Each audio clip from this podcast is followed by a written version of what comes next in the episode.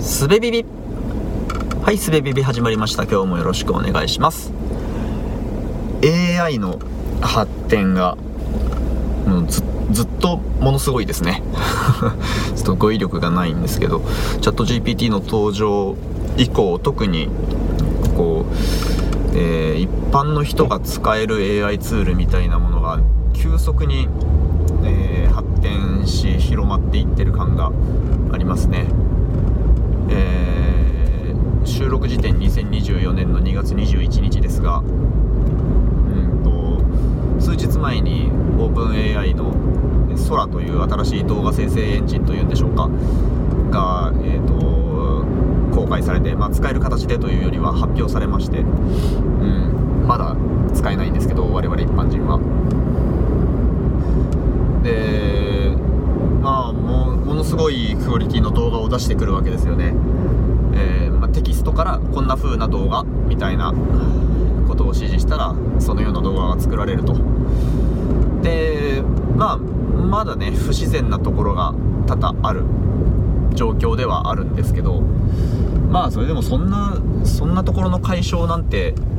もうすぐですよね。もう1年1年なんて全然かかんないんじゃないでしょうか。それでえー、まあすぐには判別が難しい本物かどうか判別が難しいようなものがすぐに出てくるようになると思うんですけどそうなるとそうなると気になってくるのがあのえー、て言うんでしょうね。真実とは何かというか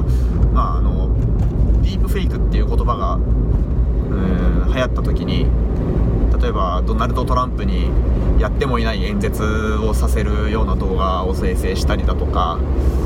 えー、なんかね安倍晋三さんで同じことやったりだとかまあ、ね、いろんなものが流行りましたけど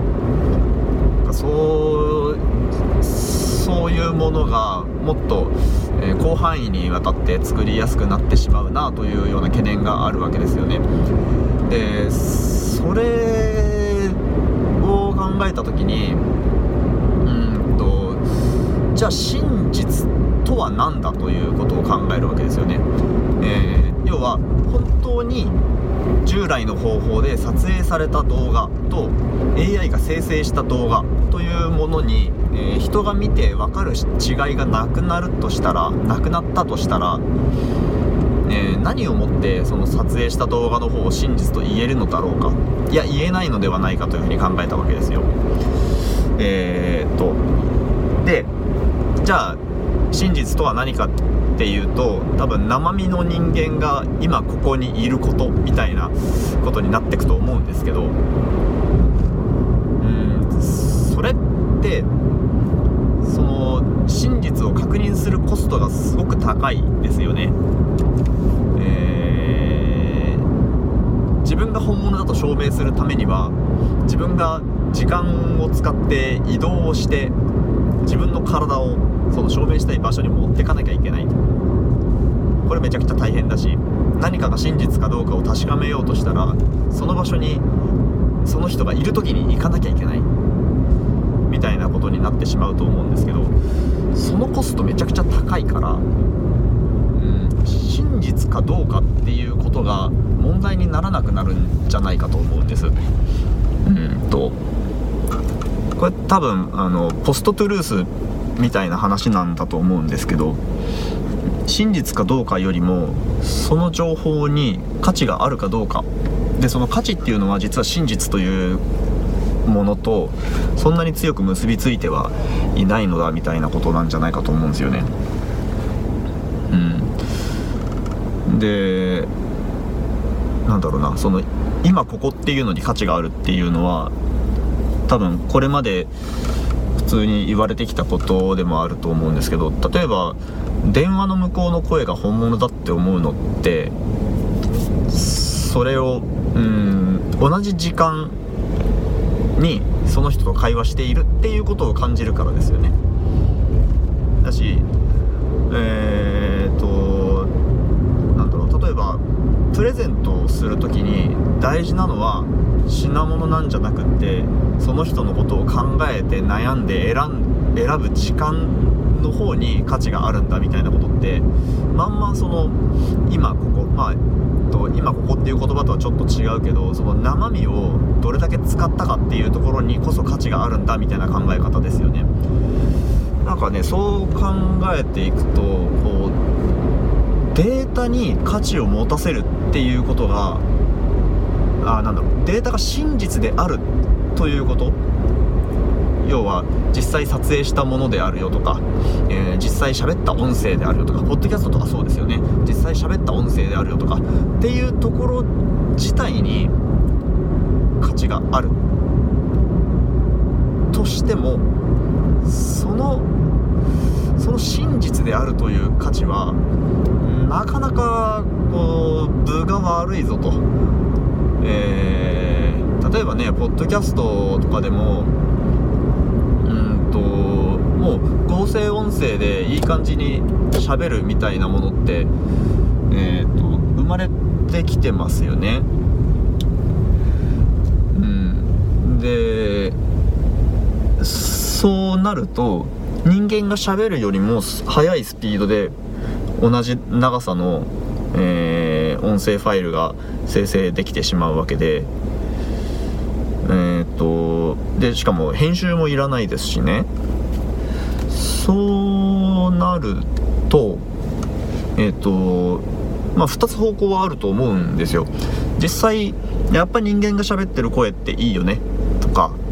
まあ、声の違いは正直わかんないけどこれ人間が喋ってるからこっちの方があったかみあるよねみたいなそういう価値観はあるかもしれないしうんとじゃなくってあこの機械の音声の方が聞き取りやすくてよくまとまっているしものすごい速さで情報が更新されるからこっちの方がいいよねみたいなこともまあ考えられますよね。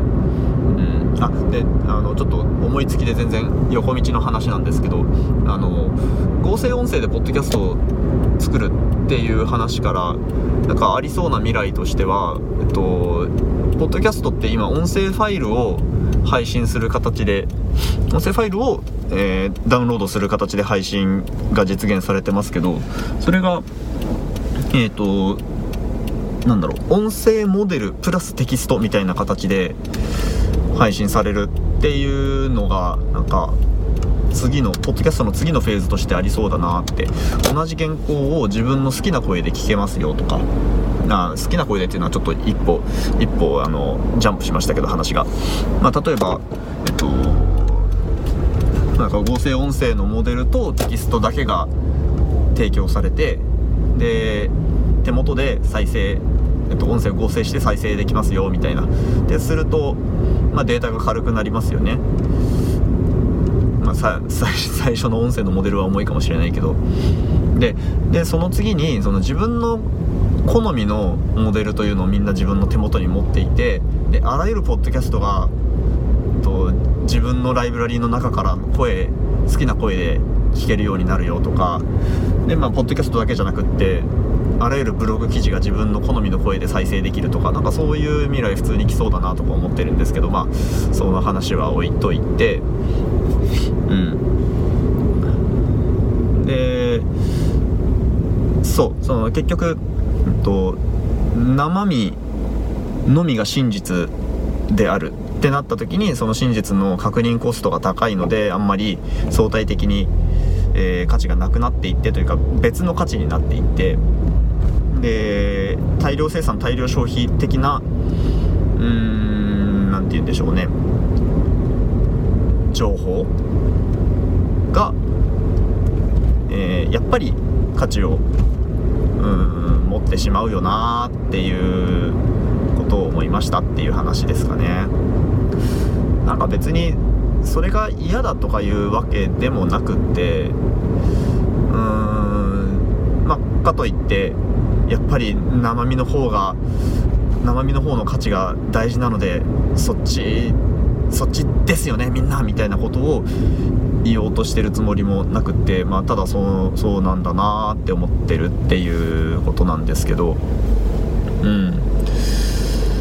まあそれでもうんやっぱり自分が生きていたいと思う限りは生身で飯を食って寝なきゃいけないわけで。なんかね自分の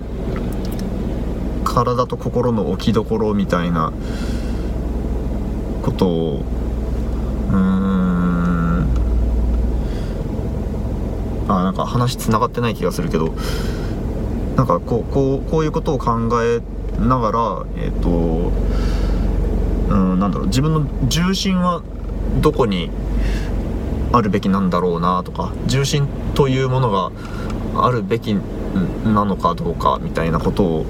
考えてたんですけどなんかうまく喋れないまま うまく喋れないまま喋ることはなくなってきてしまいました。はい。まあいいか。じゃあ今日はこんなところです。今日も聞いてくださってありがとうございました。